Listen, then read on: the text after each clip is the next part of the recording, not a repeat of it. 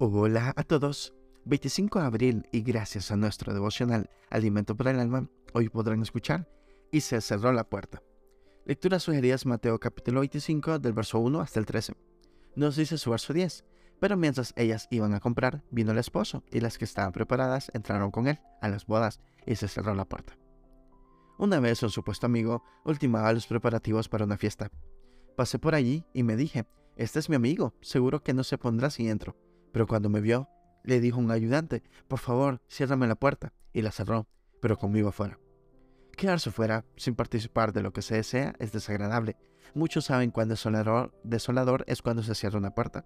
La puerta que se cierra no siempre es la manifiesta intención de otro, suele ser el portazo que despierta a la realidad de una oportunidad perdida, de la ilusa confianza de quien no se preparó para disfrutarla de lo que se pierde por descuido o negligencia.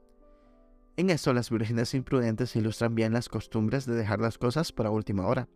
La perplejidad de quienes no persiguen cuán fugaz e impactante es ni su utilidad para ultimar detalles.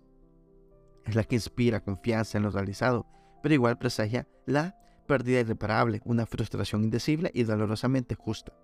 Una persona abierta es oportunidad, tiempo para enmendar, realizar, alcanzar y hasta perdonar, pero una puerta cerrada alude a lo que no se hizo, los problemas no resueltos, dejar las cosas a medias. Lo que no hagamos ahora no se hará en esa última hora.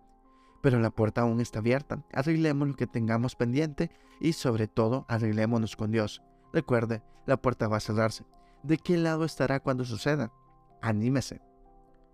Devocional escrito por Eduardo Padrón en Venezuela. La puerta abierta es oportunidad y salvación. Aprovechala. Muchas gracias por escuchar.